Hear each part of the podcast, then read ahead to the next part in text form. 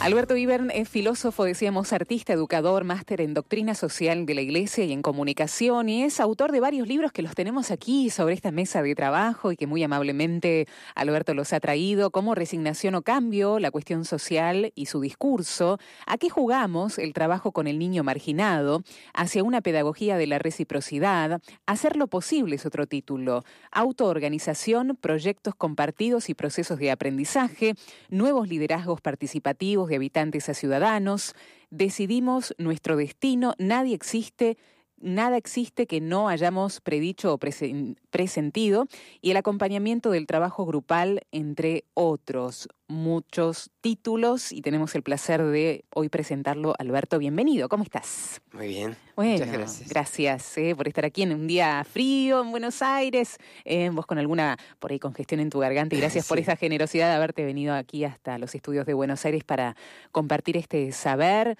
Eh, decíamos, ¿no? que mucho tiene que ver eh, la formación, mucho tiene que ver también, decíamos, la justicia, la santidad. Y decía, quiero enganchar con esto que está diciendo Adriana en la red para poder dialogar sobre este tema. Contanos sobre eso. Sí, sí, este concepto de santidad que propone el Papa, eh, que no está disociado de la búsqueda de la justicia, de la distribución de las riquezas y, de casi todos los, los principios de la doctrina social de la Iglesia.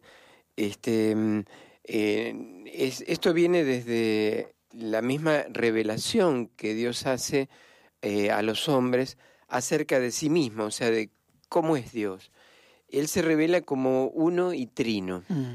Eh, a veces lo hemos escuchado tantas veces esto que no sabemos todas las consecuencias sociales, políticas, de, educación, de, de, todo, de salud que tiene esto, pero pensemos, es un Dios que son tres personas distintas mm. que son una. Mm. No son una porque son únicas, sino porque, son, porque se hacen uno. Es, es un, eh, una reciprocidad interactiva, ¿no? Una, una, hay una, una movilidad interior que, que se llama técnicamente este, eh, sería eh, que yo soy sujeto de amor porque amo al otro y soy objeto de, del amor del otro. Mm. Se llama pericoresis, es un término medio duro, pero bueno, sería esta eh, reciprocidad, ¿no? Este, este amarse recíproco. Y, y, lo que Dios hace en su revelación a través de los autores este, sagrados, inspirados, es decir, bueno, creemos, vamos a crear al hombre a nuestra imagen y según nuestra semejanza. Mm. Eh, aquí hay que diferenciar lo que es un problema de lo que es un misterio. ¿no? Los problemas están para resolverlos, los misterios están para eh, en resolvernos a nosotros mismos. O sea, nosotros debiéramos resolver eh, cómo organizarnos socialmente, cómo tratarnos unos con otros, cómo organizar la educación, la salud, la vida social en general, desde este misterio de, la unitrinidad. ¿no? ¿Qué, significa entonces estar siendo em, a imagen y semejanza de Dios? Bueno, es estar siendo uno y trino. O sea, se salvaguarda, por un lado, la singularidad de cada quien, pero encuentra sentido eso, eso que yo soy, eso diferente que soy, eh, en la medida que estoy en comunión con otros. Em, es decir, estoy siendo un cuerpo con otros. Mm. Eso sería más o menos en síntesis el, el, objetivo, digamos así, de la doctrina social, o sea, eh, eh, cómo, hacer de esto en cada época, de, de acuerdo a cada problema, etcétera, cómo, cómo emprender este camino de, de, comunión. Sí, y así se explica el cuerpo místico. Alberto está haciendo un trabajo arduo sobre este, esta temática, ¿no? Eh, Tan interesante, parte de un misterio también y parte de esta realidad humana, ¿no? Somos uno con los otros. Somos uno porque también el otro existe, formamos parte de un mismo cuadro, estamos invitados a la comunión, a la reciprocidad, a la comunicación y a la fraternidad. Todo esto porque el otro también soy yo, ¿no? Sí, eh, yo en realidad estoy en la Universidad de La Plata, en este momento estoy haciendo una investigación sobre la palabra cuerpo, ¿no? O sobre lo que... En, Occidente se interpreta así de entrada, se da por sentado, que el cuerpo es, o sea, que el individuo es o que somos un individuo racional que tiene un cuerpo. Sí. O sea, el cuerpo es como una especie de máquina, más o menos perfecta, qué sé yo. Sí, que hablando del cuerpo físico. Sí. Sí, Sí. eso es lo que se entiende por cuerpo, eh, que cada uno tiene un cuerpo, digamos. Sí. Eso- esa en realidad nadie, casi nadie se da, sabe o se recuerda que es una construcción social esa representación de nosotros mismos como que somos individuos que tienen un cuerpo.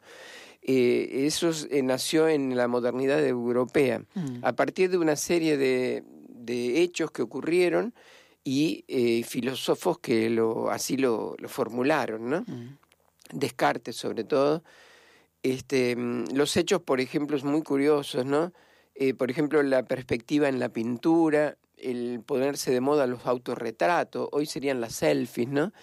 Eh, las disecciones de los cadáveres empezaban a, a llamar la atención más el, este, cómo eran los cuerpos este, por dentro, etcétera, y se hacían hasta espectáculos anatómicos en teatros.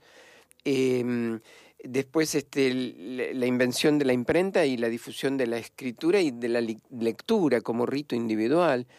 Eh, y muy, muy importante, ah, ligado a eso de los, de los espectáculos anatómicos, etcétera, toda una tradición de la medicina que sigue hasta el día de hoy, que considera al ser humano como que tiene un cuerpo que es una máquina que yo la reparo, más o menos como un mecánico que repara el auto, viene y te dice, bueno, yo soy especialista en el hígado, no, esto tenés que ir a otro, acá, allá. Este, mm, eh, todo eso y sobre todo a través de la, edu- de la escolarización, las escuelas se inventan, mejor dicho, la escuela es una invención de un, de un monje que se llamaba Comenio, que era alquimista y que se proponía convertir el, el, el- el niño bruto, digamos, en, en- en algo que brille, este, por medio de una serie de, de métodos que, donde el maestro era el modelo. Eh, eso, esa estructura más o menos sigue vigente hasta el día de hoy, Mm. ¿no?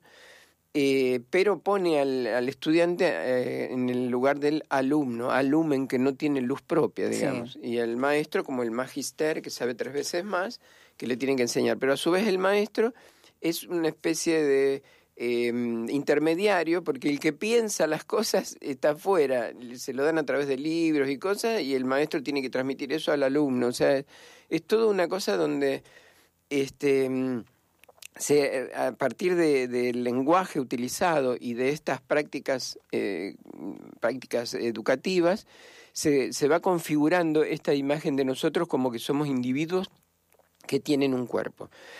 Pero hay otras tradiciones, eh, entre ellas la de nuestros pueblos originarios, pero también de muchísimas otras culturas, los, la, cultura kanaka, por ejemplo, en Asia, los eh, Dogon en África, hay montones de culturas, pero sobre todo la de nuestros pueblos originarios, donde eh, el cuerpo es lo que estoy siendo con otros. O sea, no hay una este, diferenciación individualista de mí, sino que eh, estoy siendo un cuerpo con otros. Eh, cuerpo es eso que estoy siendo con otros. Era así también incluso en la Europa antes de la modernidad, este, las personas no tenían un concepto de sí como individuos, sino que se consideraban miembros de una, de una corporación justamente o de una agremiación. Este, y eh, en todas estas eh, culturas mm, donde eh, se, mm, eh, digamos, la singularidad es vista como una ola de un mar. O sea, es inconcebible que una ola se pueda considerar ola sin un mar, sin pertenecer al mar, separada del mar. Se entiende. Y, y es lo que estamos creyendo que somos ahora nosotros. O sea, como que podemos separarnos, vivir solos en un departamentito, qué sé yo, con la internet, etcétera, pero no, nos- no tenemos en cuenta que en realidad es- estamos, somos más otros que, nos, que, que individuos, ¿no? Somos más eh, sociales que individuales. ¿Qué fomenta que la ola se separe? ¿Qué es lo que le, qué le pasa al individuo, qué le pasa a la persona para que piense que solo puede? Bueno, en, en, dentro de todo ese proceso que te digo que ocurre en Europa moderna, en la modernidad europea, eh, aparecen algunos filósofos, por ejemplo René Descartes, que mm, él también eh, disecciona animales, etcétera, como si fuera su, su, su, este, bibliografía, digamos, para ver cómo es. Y él llega a decir, yo soy una cosa que piensa y tengo una cosa que no piensa, a la que llamaré cuerpo. O sea, eso es como una diferenciación así. Em, y dice, yo podría sobre, subsistir sin esa cosa que no piensa, que es el cuerpo. Esto eh, da lugar a una filosofía que se llama eh, mecanicismo, porque es interpretar todo el universo como máquinas, como, como, máquinas más o menos complicadas. Em, donde hay un principio activo que mueve la máquina y un principio pasivo que, que es movido por el principio activo, ¿no? No sé si se entiende. Se entiende. Eso mismo se traslada después a, qué sé mente-cuerpo, ¿no? O alma-cuerpo, todo eso. Eh, pero se hace en, en, ese momento porque nacía la, este, la industrialización, la, revolución industrial que se llama, eh, donde justamente este, van a ser también la doctrina social de la Iglesia. Este, y allí, ¿qué se necesitan? Cuerpos fuertes, sanos, pero que no piensen, que no protesten, que no contribuyan para nada con su opinión. No. la teoría mecanicista disocia al ser humano. No, pero no solamente eh, al ser humano en sí mismo, sino en este caso, el, el, dueño, digamos, de la fábrica era el que decía, bueno, lo que había que hacer, y el, al, al obrero se lo contrataba para que mueva una máquina, casi como una máquina más. Claro. Entonces, este mecanicismo, esta interpretación... Sin sentimientos, sin estos nada. Dos principios, no es solamente una disquisición catedrática en una universidad, es, eh, pasa a ser un modelo social. Eh, donde algunos piensan por otros. Y eso mismo se traslada al sistema educativo, donde, como te decía antes, unos piensan, hacen, dicen esto es lo que tienen que saber los chicos y el, maestro es un efector para trasladar eso a los chicos, etcétera. Entonces no hay ningún eh, producto en ninguna, como se dice cuando se producen, este, ningún valor agregado al conocimiento, sino que es, es como que se importa hecho, ¿no? El, conocimiento. Sí, lo grave está en esto y hacemos una pausa, si te parece, Alberto, porque es interesante escucharte. Eh, en el sistema educativo actual, que vos decías, se arrastra, ¿no? Este, este modelo del sistema educativo donde al niño se lo toma como un cuenco vacío, que no tiene potencialidad, que hay que llenarlo que hay que llenarle la cabeza, que no tiene brillo propio, decías vos, ¿no? Alumno, no tiene brillo propio, ¿no? Eh, esto es grave, porque verdaderamente para los cristianos sabemos que cada uno de nosotros viene con su potencialidad y en realidad los educadores, desde la casa también, los padres y los docentes lo que tienen que hacer es tratar de descubrir el diamante que ya está ahí, ¿eh? tratar de descubrir esa potencia que ya, tiene ese ser humano, aunque en envase chico, los chicos, ¿no? Estoy hablando de los pequeños. Claro, pero si en lugar de esta concepción del cuerpo como un individuo que tiene un cuerpo, concebimos que estamos siendo o tenemos que ser un cuerpo con otros, entonces ahí aparece toda otra posibilidad de educación. Mm. Porque cada persona, cada niño, cada joven, cada adulto, el que sea, todos los miembros de una comunidad, todos eh, son interlocutores, mm. todos son eh, capaces de interlocutar con otro y el, eh, lo maravilloso es que mm, sabemos actualmente que hay muchas inteligencias, son múltiples las inteligencias, no es la, solo la lógico-matemática, ¿no? o la lingüística, hay muchas inteligencias. Y solamente en una comunidad porque cada persona desarrolla más una inteligencia que otra, solamente en una comunidad eh, todas esas distintas inteligencias pueden enfocarse en un mismo problema y resolverlo. Entonces, la conducta inteligente, interelegere, quiere decir elegir entre la mejor opción, este, esa conducta inteligente solo surge del conjunto, solo surge de la comunión, de la comunidad que eh, se aboca a un mismo problema para resolverlo, porque entonces se articulan los distintos enfoques. Entonces, en vez de considerar que los alumnos son todos huecos, como vos decís, y yo los tengo que llenar de conocimiento, tendría que decir, bueno, no, eh, eh, todos tienen que aportar. Claro, para que después mm. surja algo que no se le hubiera ocurrido a ninguno. Mm. Eso se llama alumbramiento en la pedagogía de la reciprocidad, si querés después lo hablamos. Después lo hablamos, Alberto, súper interesante. También, ¿qué dice la doctrina social? ¿Qué dice el Evangelio respecto de este cuerpo? Eh, de ser cuerpo. Si te parece, después de la música lo charlamos.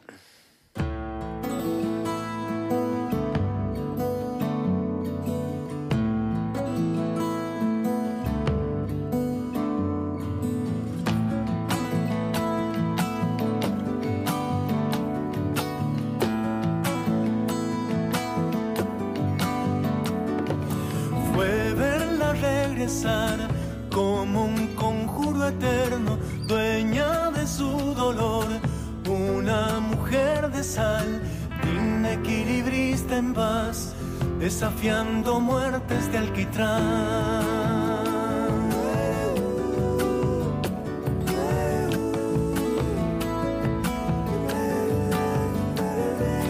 Caradón silvestre en flor, en cicatriz danzante, una ilusión de pan, pintando su verdad, que refugia mi canción y la cuna en tierna dimensión.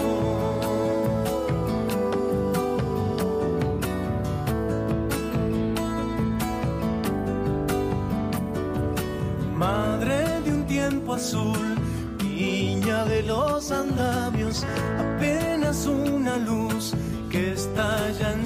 con su historia me acunó, despertando el agua de mi voz. Habrá querido ser todo lo que dejó, habrá creído herir todo lo que sanó, madre de mi libertad compañera eterna de mi voz. Es luz, es tiempo, andamio de los cielos. Es luz, es tiempo, andamio de los sueños. Es luz, es tiempo, andamio de los cielos. Es luz, es tiempo, andamio de los sueños.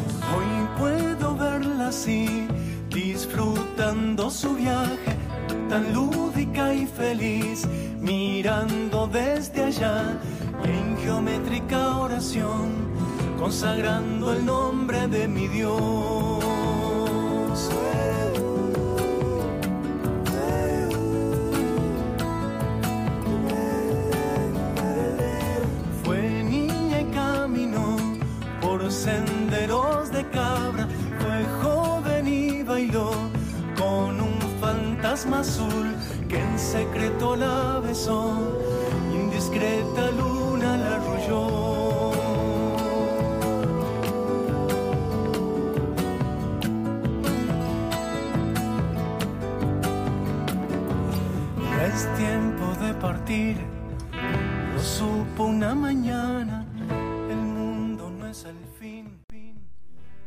En este Vive en la Ciudad continuamos dialogando con Alberto Ibern, es filósofo, artista, educador, máster en doctrina social de la Iglesia y en comunicación educación. La verdad que es un placer dialogar contigo, Alberto. Nos vamos conociendo recién en el día de hoy y en este 2019 seguramente nos vamos a volver a encontrar. El tema es muy amplio, pero estamos hablando del cuerpo místico. Me decía fuera del aire que para entender un poquito esto tendríamos que hablar de la Eucaristía y a partir de ahí se puede desglosar eh, un montón de conceptos que hoy hasta los tenemos un poco errados. Contame de qué se trata.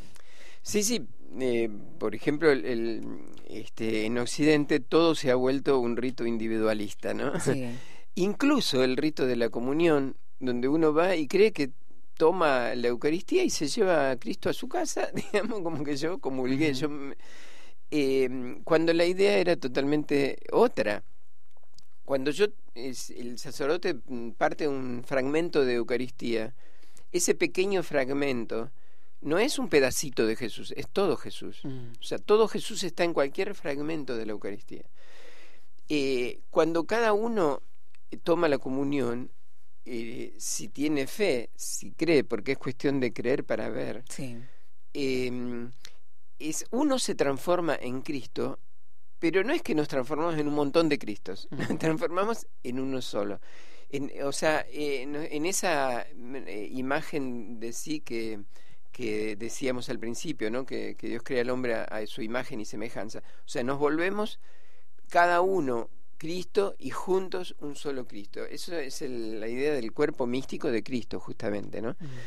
Eh, esa idea que es extraordinaria y que a veces la tergiversamos tanto al- a través de esta cultura del indi- individualista, es, entre otras cosas, eh, los modelos, los actuales modelos de estudio del cerebro, que son modelos holográficos, El holograma es justamente un, eh, un, esquema donde vos un pedacito de holograma es todo el holograma, ¿no? No es, no un, no un fragmento.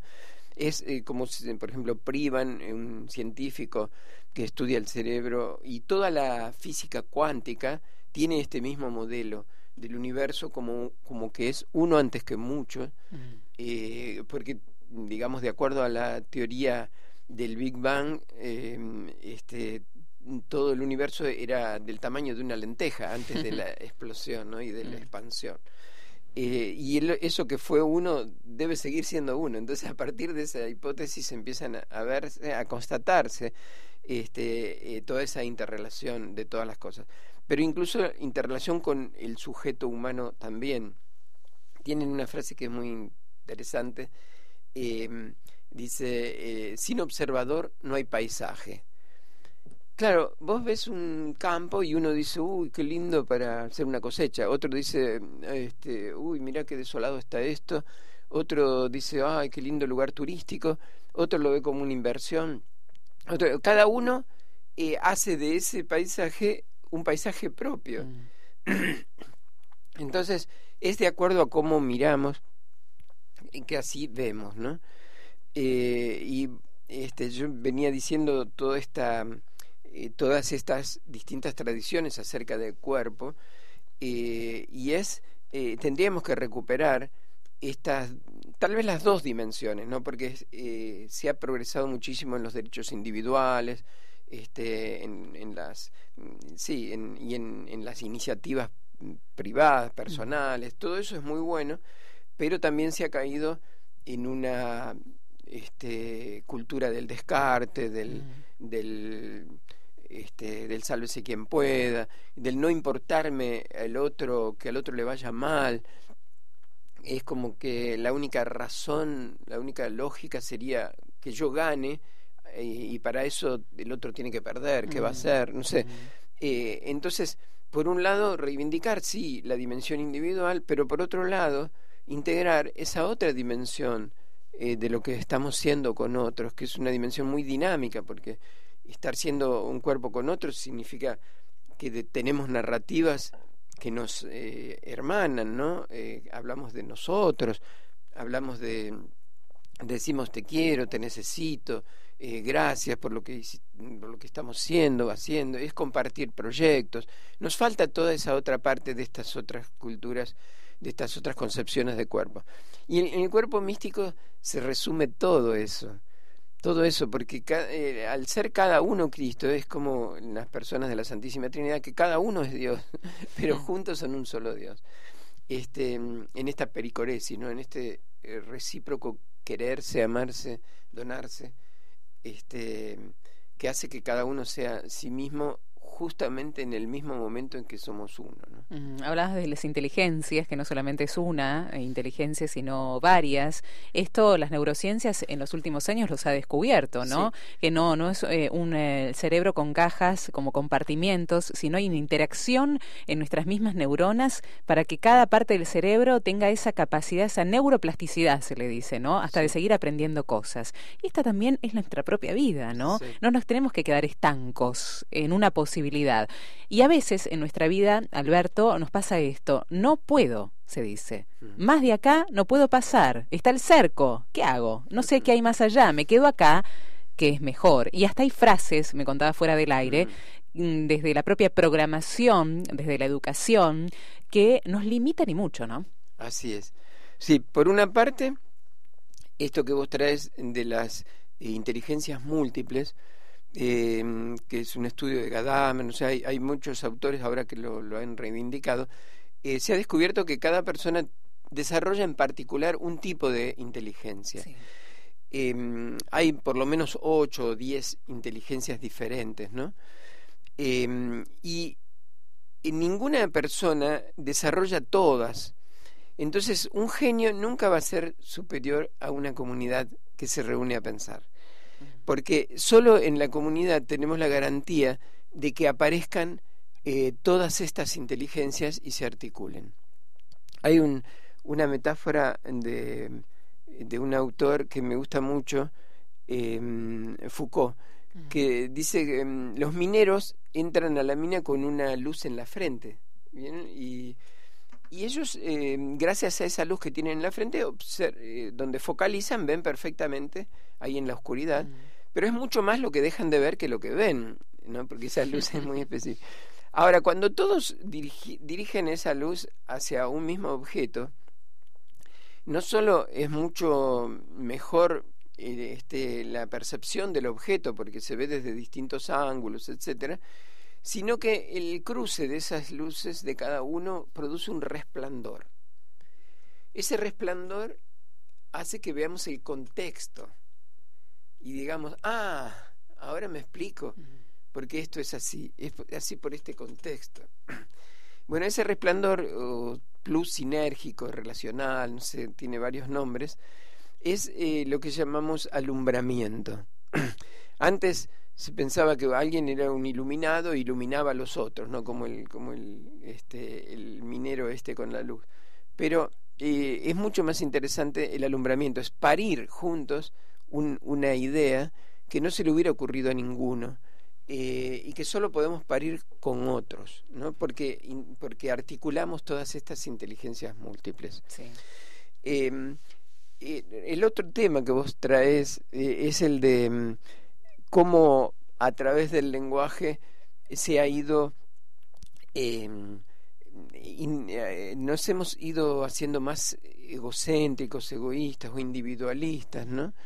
Em, y a su vez eso nos está impidiendo eh, dirigir nuestro propio destino. Mirá qué contradicción en una sociedad individualista y sin embargo cada uno parece condenado a, quedarse en el punto donde nació o más o menos ahí y no poder decidir su destino.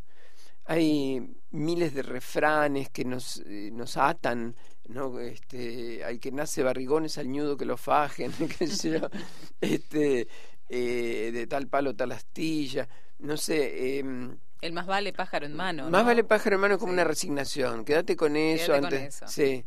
Eh, y el terrible, este, eh, más vale malo conocido que bueno por, conocer. por, qué habría de ser mejor lo malo que lo bueno? Bueno, porque es lo conocido. Mm. Hay una fábula que usan los orientales que es del, del sapo y la serpiente. Mm. El sapo es el símbolo del, de la conservación, ¿no? de, lo, de lo debido, de lo seguro, y la serpiente es más bien este la, iniciativa y la renovación, porque cambia de piel, ¿no? Y entonces dicen que el sapo, para que la serpiente no se lo coma, le traza un círculo de baba alrededor de la serpiente y la serpiente queriendo salir eh, no encuentra la salida y se diseca, se muere dentro del círculo de baba.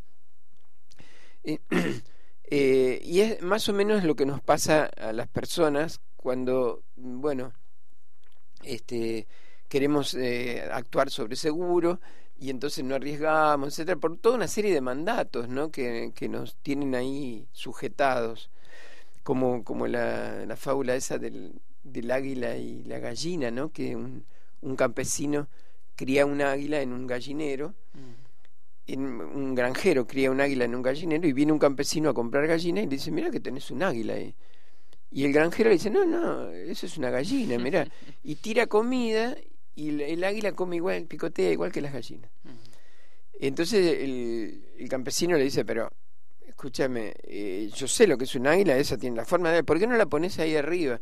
Y la ponen en la cima del gallinero, pero cuando el granjero tira comida, el águila ¡tum! se manda. Entonces le explica el granjero, era un águila, pero ahora es una gallina. Entonces el, el campesino no contento se la compra. Dice, yo compro gallina, te compro la Y la lleva a unas montañas y la arroja así, le dice, este es tu cielo, estos, vos sos un águila y estos son tus cielos. Y el águila primero un poco torpemente, pero después, este, con, sostenida por el calor del aire, etcétera, empieza a, desplegar sus alas y empieza a hacer círculos cada vez más altos y nunca más regresa al gallinero. Eh, entonces, el, mayor peligro para un águila no es quedarse sin techo, sin comida, sin nido, sino es vivir en un gallinero. Hmm. Y, eso es lo que estamos logrando, ¿no? Vivir en un gallinero seguro, con el techo seguro, el agua segura, la comida segura y sin desplegar nuestras propias alas. Mm. Eh, por todos estos mandatos, tanto familiares como sociales, como esos ejemplos que decíamos. Este, y yo te decía que esta construcción del cuerpo como individuo Em, también se reinstituye permanentemente, se vuelve a instalar permanentemente a través del lenguaje, ¿no? Por ejemplo, te decía el caso de corregir, que corregir eh, se ha vuelto un acto unilateral, yo te corrijo. Cuando en realidad tenía una dimensión social, corregir, regir con el otro. Mm. El mismo interés es ser entre, eh, eh, se es con otros eh, lo hemos convertido en algo individual, ¿no? Em, lo mismo ocurre con palabras armadas, ¿no? Como que se armario es el lugar donde se guardan las armas.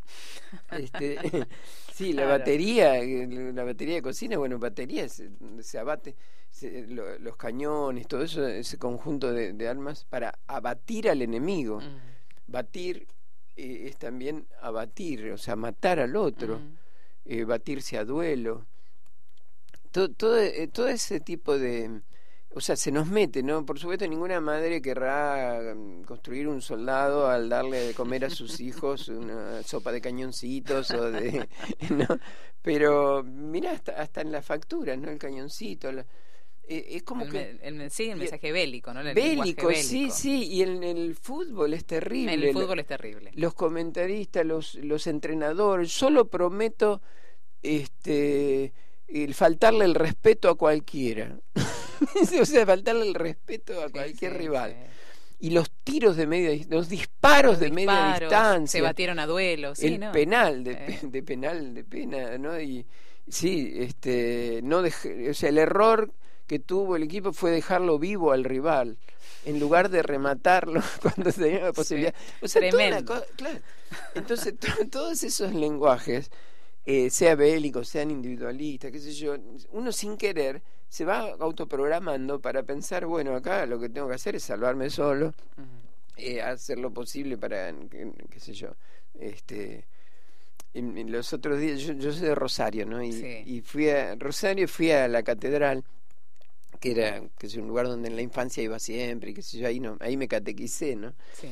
Este, y en un costado hay una cruz pelada que eh, dice abajo eh, tantas, eh, 12 indulgencias, tantas indulgencias al que eh, rece a esta cruz, una cosa así, ¿no? Sí. Y yo pensaba, esto al lado de una iglesia supuestamente construida para el rito de la comunión, del, del, de la construcción del cuerpo místico, del, del, del compartir el pan y de y del ser un pueblo de Dios, todo eso, y se, se reduce a, un, a rezarle a una cruz pelada, ni siquiera eh, con el cuerpo, ¿viste? Eh, bueno, pero todo así, ¿no? Eh, eso no es un error de la iglesia, sino que la iglesia en este caso está siendo víctima de toda esta cultura mm. individualista que, que va penetrando a través de, y te va haciendo bueno, salva tu alma. salva tu alma tiene que ver con que somos alma-cuerpo como dos cosas separadas, ¿no? Este, em, así que bueno, es mucho lo que hay que hacer y, la doctrina social de algún modo es como una explicitación de la dimensión social del mensaje del mensaje cristiano, del mensaje este de la revelación. Si hacemos una pausa, Alberto, me gustaría después preguntarte eh, el paso a paso para salir del individualismo, no como una especie de, decálogo, ni mucho menos, ni de fórmula, ni de mucho menos, pero ¿cuál es la invitación para salir del individualismo? Y la otra pregunta es, vos venís de Rosario, ¿no? En estas grandes ciudades, Buenos Aires, eh, Rosario, puede llegar a ser Córdoba, ¿hay más individualismo? ¿Por qué se dice que en las grandes ciudades hay más individualismo? ¿Qué es lo que tiene el ser humano en las ciudades que en pueblos no? o, qué, tiene a la mano el ser humano en las ciudades que tiende a ser más individualista aún y la masa de gente es mayor, pero tiende a ser más eh, solitario. Si te parece, después de la música lo, lo charlamos y lo desglosamos. Ya venimos.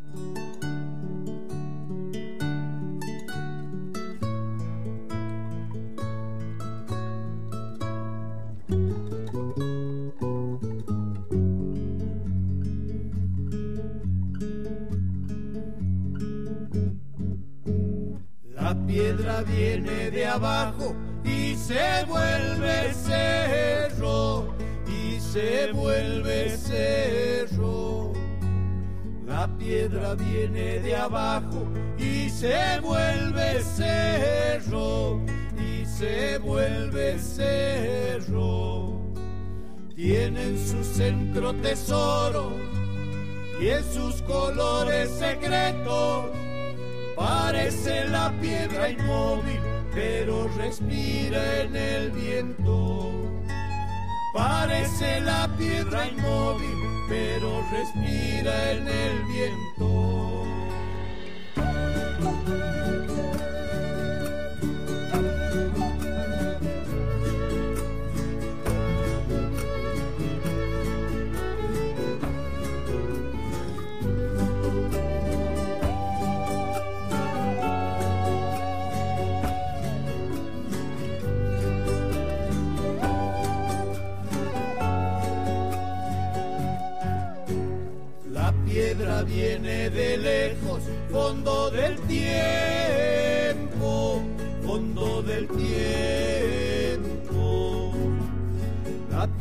Viene de lejos, fondo del tiempo, fondo del tiempo.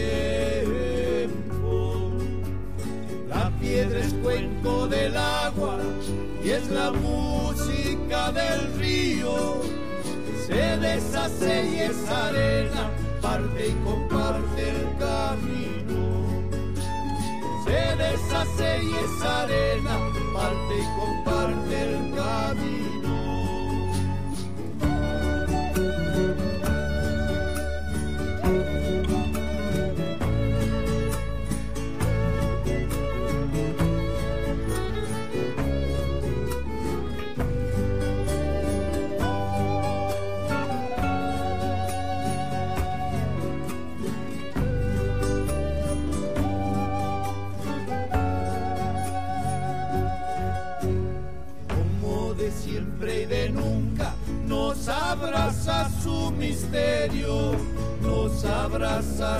misterio.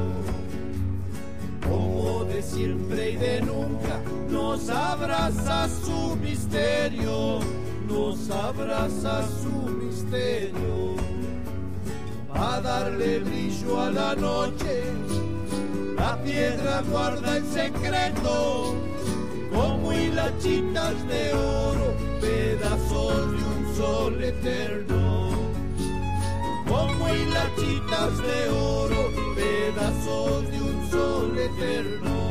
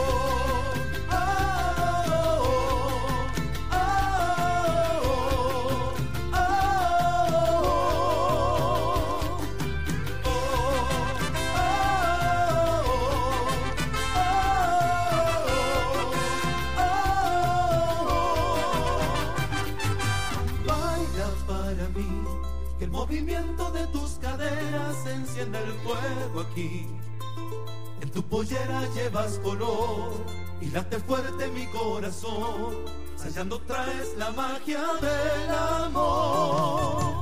Baila más y más, y más enamorado de ti, Cholita, por siempre quiero estar. Mil cascabeles de libertad llevan el ritmo del caporal. Con tu mirada me invitas a volar. Mueve ese cuerpo, mi negra morena tan sensual vibra la tierra si baila la saya caporal. Gozándonos, bailando en carnaval. Me quemas como el sol, siento en mis venas el calor, la llama del amor. Bailando saya se encendió. No puedo yo apagar todo este fuego de pasión. Me quema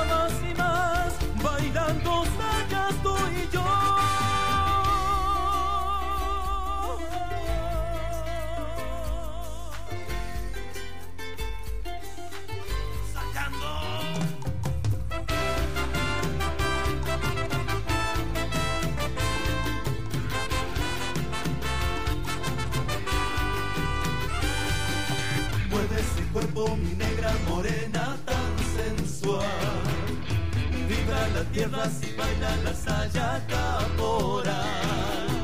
Gozándolo, bailando en carnaval. Me quemas como el sol. Siento en mis venas el calor. La llama del amor. Bailando saya se encendió. No puedo yo apagar todo este fuego de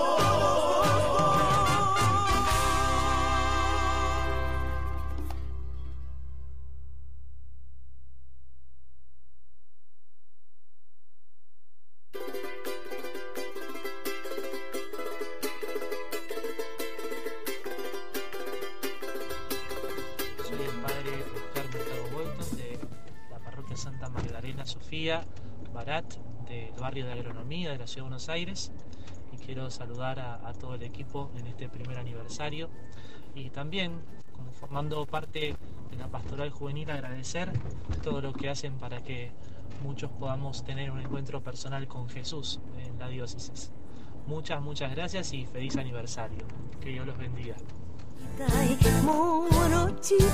Muchas gracias, Padre Oscar. Un abrazo eh, para vos y gracias por estar también en este 2019 junto a nosotros. Seguimos dialogando con Alberto Ibern, el filósofo, artista, educador, máster en doctrina social de la Iglesia y en comunicación educación. Después nos contás un poquito, Alberto, cómo estos dos conceptos eh, se unen intrínsecamente. Pero quedó esto pendiente, ¿no? Nos hablabas del individualismo. ¿Cuál es la invitación eh, para el ser humano? De, de volver hacia qué eh, mm, esencialmente, de qué manera lo hacemos Sí, y cómo podemos volver a construirnos entre todos. sí. Antes que nada, me parece que tenemos que eh, desafiar, deconstruir, como se dice ahora, Sí. esa, esa idea de que yo eh, puedo ser feliz solo Mm. si tengo todo lo que me gusta, si hago todo lo que quiero, etcétera. Porque de hecho eh, los suicidios de los, de los, de los magnates nos dan una, una pista. eh, no se es feliz eh, solos, o sea, aislados de otro. Eh, digamos que el, el- el- lo útero de lo humano es la reciprocidad positiva, o sea, el, el recíproco quererse con otros. Ahora, yo diría que eh, para salir de estos engaños del consumismo, eh, tendríamos que recuperar la triple dimensión de la amorosidad. A ver, ¿qué es el amor? Amar es, al mismo tiempo, quererse a sí mismo. Quererse, ¿qué quiere decir quererse? Bueno, escucharse, tenerse en cuenta, perdonarse, eh, premiarse, felicitarse, eh, sentir que merezco ese cariño que otro me da. Si me lo da, ¿por qué no lo voy a merecer? Eh, sentir que merezco ese premio, etcétera. Eh, escuchar también mis deseos y hacerles lugar, no, no privarme de eso que deseo, de antemano antes de intentar eh, lograrlo, etcétera. Todo eso es quererse a sí mismo. La otra dimensión es querer a un otro, aunque sea a una planta, o a un perro, o a un vecino.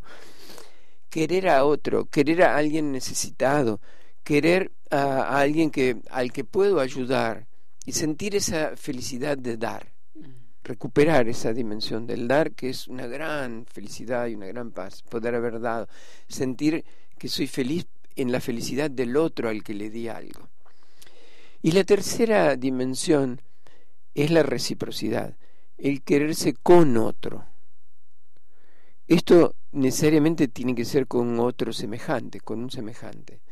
Tengo que encontrarme con un otro con el cual quererme, eh, querernos.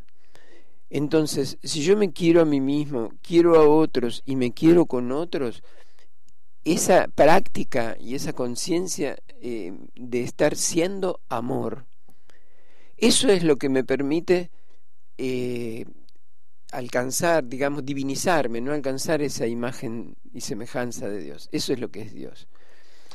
Eh, esa triple dimensión del amor. yo creo que eso podemos lograrlo con otros justamente, no lo podemos lograr solos, nadie puede salir de un pozo tirándose de sus propios cabellos. necesitamos eh, otros, necesitamos una comunidad de base, necesitamos eh, con quienes compartir este proyecto de liberación, de, de, liberación del egoísmo ¿no? y, recuperación de la socialidad. Em, es posible, hay muchos que lo han logrado, lo están logrando, eh, y creo que es lo único que puede rescatarnos del sinsentido, del vacío, del, del no saber para qué estamos este, y, para, y por lo cual nos llenamos de cosas, no compro esto, compro aquello. Todas esas felicidades de, tener algo eh, duran muy poco, o sea, los primeros días que lo tengo, después ya ese auto nuevo que me compré ya lo tengo, ya no, ya se hizo costumbre. Ya se hizo costumbre y no, no me sigue alimentando. Lo que sí me sigue realimentando es este amor que siento por, por vos y, saber que vos sentís amor por mí, constatarlo. Este, mm, eh, eso al escucharnos, al decirnos, al escucharnos, la palabra plena, ¿no? Que es esa que, que cala y que, que sana, la palabra que sana, que libera no la palabra hueca que es la que cae como lluvia sobre un paraguas del, desinteresado oyente. Este y también el, el, eh, lo corporal en el sentido físico del tocarse no cuando yo me, te doy la mano me toco con alguien siento que siento como, como dice un autor o sea eh, eh, soy tocado también no hay hay una reciprocidad allí eh, por eso la gente, por ejemplo, con, cuando va a venerar a un santo, así en, la otra vez estaban ustedes haciendo ¿no? lo de San Cayetano, todo eso. Bueno, necesita tocar. Necesita tocar. Pero no solo necesita, necesita tocar con una fe tal que siente que al tocarlo es tocado por ese santo. O sea, es, es como tocar a Dios, no tocar. Eh, todo esto lo hemos perdido al encerrarnos en nosotros mismos, creer que, que no sé, que somos este, así autosuficientes, ¿no? Eh, y hemos perdido ese placer de ser con otros, de estar siendo con otros, un proyecto compartido. Mm. Hablamos, em, querido Alberto, de estas ciudades donde habitamos. Mm. Vos venís de Rosario, ¿no? Te trasladaste aquí a Buenos Aires, una ciudad que va creciendo en habitantes, va creciendo en, muchos dicen, posibilidades, ¿no? Voy a Buenos Aires para buscar una posibilidad, se le dice. Pero crecemos más en individualismo, eh, crecemos en densidad, crecemos en las grandes ciudades más en individualismo, en esto de que no me conozco, siempre hablamos de esto, ¿no? Con el vecino, si vivo en un edificio, gracias que me conozco con el de al lado, el de arriba y el de abajo no tengo idea quiénes son. Sí. ¿Cómo es? Sí, sí, vos fíjate si uno viviera en un campo, este, lo primero que hace es ver, eh, qué, qué vecino, el rancho que vecino tiene cerca, que será tres o cuatro cuadras, no sé, este, y establecer alguna conexión este, con ellos. En cambio, en un departamento lo primero que uno hace es, es- es tratar de que no me espíen o de que Sí. eh, y si me quejo se hacen ruido Sí. eh, arriba, abajo, al costado. O sea, uno trata de proteger como en una cápsula, ¿no? Mm. Este, eh, sí, la, la, este, la dimensión eh, numérica, digamos, de las poblaciones, este, eso estaba resuelto en las culturas originarias. Cuando una población se hacía muy grande, se desdoblaba, se hacían los gemelazgos, que se llaman, y se ayudaba a la nueva ciudad a crecer hasta tener suficiente, pero siempre era una cantidad suficiente de personas como para sobrevivir, ocupar todos los roles necesarios para la sobrevivencia, pero también eh, para acordar, ¿no? Mm. No te olvides que había mm, culturas, por ejemplo, eh, los caracoles zapatistas, eh, Mm. no el zapatismo de los revolucionarios, no, sino el- la cultura zapatista que es anterior a ella. eh, eh, ellos se reúnen en una plaza y designan las eh, y establecen las leyes oralmente, ¿no? Dicen, bueno, eh, a partir de ahora no se le puede pegar a las mujeres. Mm. Muy bien. Entonces, ¿estamos todos de acuerdo? Sí, levantamos la mano y bueno, a partir de ahora nadie se puede pegar a las mujeres. Muy bien. Esa es la ley. Después se nombra una autoridad que se ocupe de que esa ley se respete. Mm. O sea, eh, es, es un mandar obedeciendo las leyes. O sea, se lo, se lo nombra, este, digamos, lo que nosotros llamaríamos intendente o presidente, qué sé yo, para que haga cumplir esa ley. Tiene que mandar obedeciendo, no mandar mandando, sino mandar Mm. obedeciendo, Coherencia. al punto tal, eh, y no puede trabajar mientras eh, cumple ese rol, este, sino que lo- la comunidad lo alimenta Mm. para que cumpla ese rol. Y casi nadie quiere tomar ese rol porque pierde continuidad en sus trabajos que venía haciendo durante todo ese tiempo, etcétera. O sea que se llega al el extremo de que eh, se- el, el que sale presidente o intendente, qué sé yo, a veces el- eh, es nombrado así por, como una condena por haber cometido un delito, se lo condena a dirigir, a, a mandar, pero mandar obedeciendo, ¿no? Vos fíjate que otras lógicas, ¿no? Es una lógica totalmente diferente. Este, en, lo- en el Tihuantisuyo, en el, en la- altiplano, había eh, cada mm, estamento del este, el, trópico, digamos, de la llanura, la parte más elevada, etcétera, sembraban eh, productos diferentes según eh, la altura en, en la que estuviesen. Entonces después hacían un mercado de intercambio donde cada uno llevaba todo lo que había producido para darle a los demás, a los que no habían producido eso que él sí pudo producir.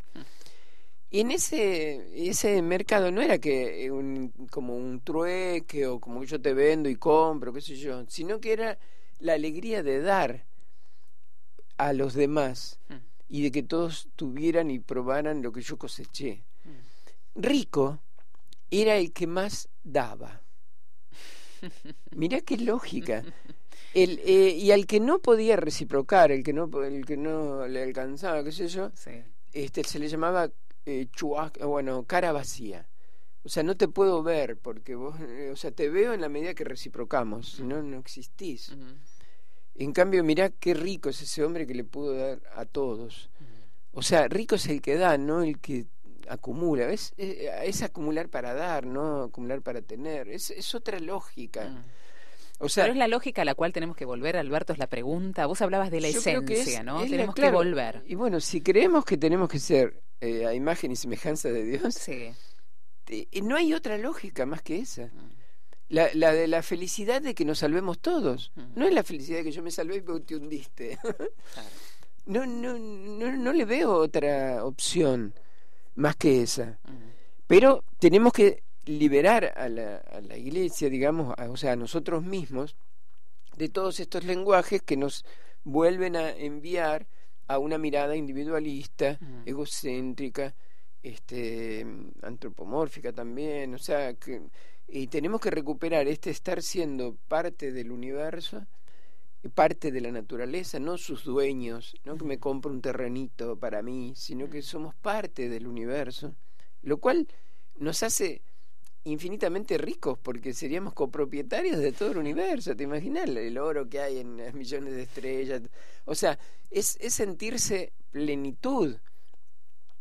Este, parte del universo, parte de la naturaleza y miembros de una comunidad, ¿no? Este, olas de un mar, si se quiere, bueno, donde también tenemos nuestra singularidad, porque el amor de Dios es personal también, ¿no? en realidad, eh, la revelación, si quisiéramos sintetizar para qué Dios se revela, es para decirnos te quiero, para decirnos yo te amo.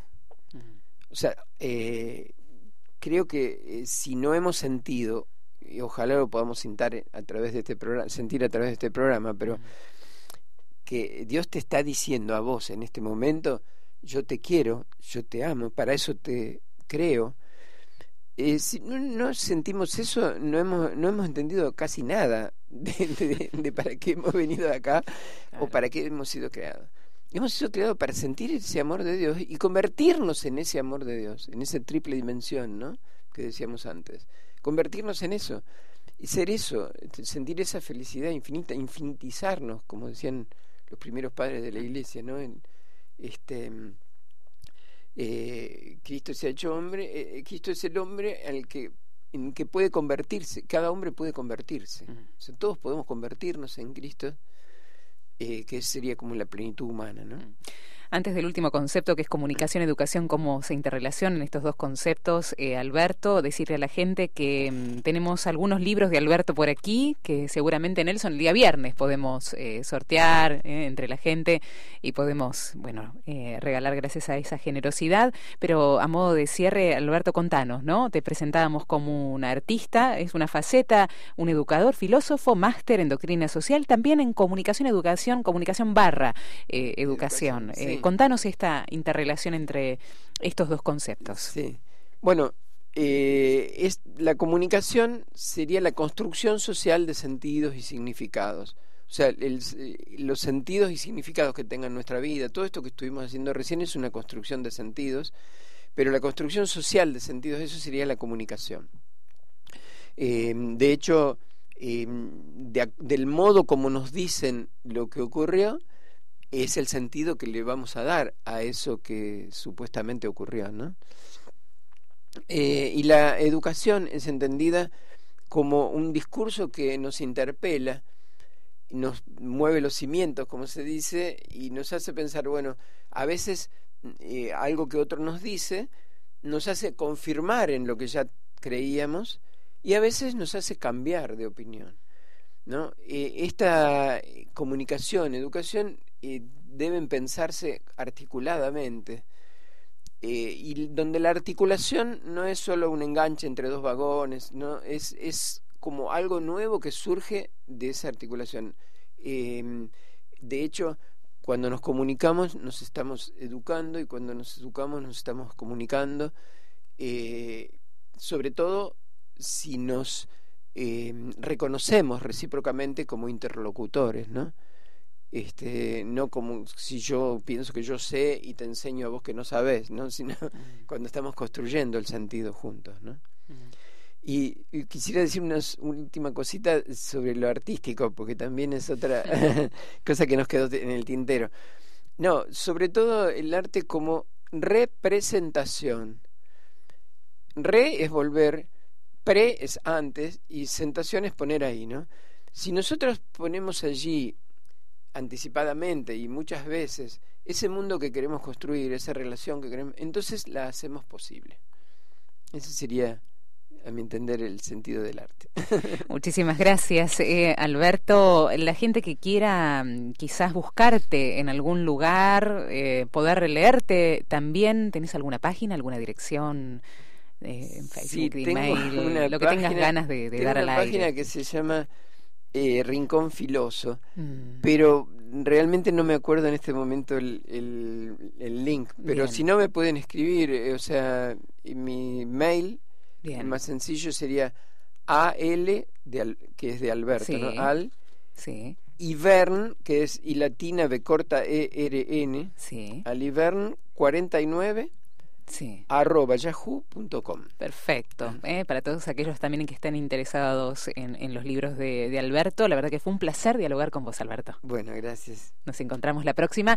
La música y después nos despedimos en este Vive en la Ciudad.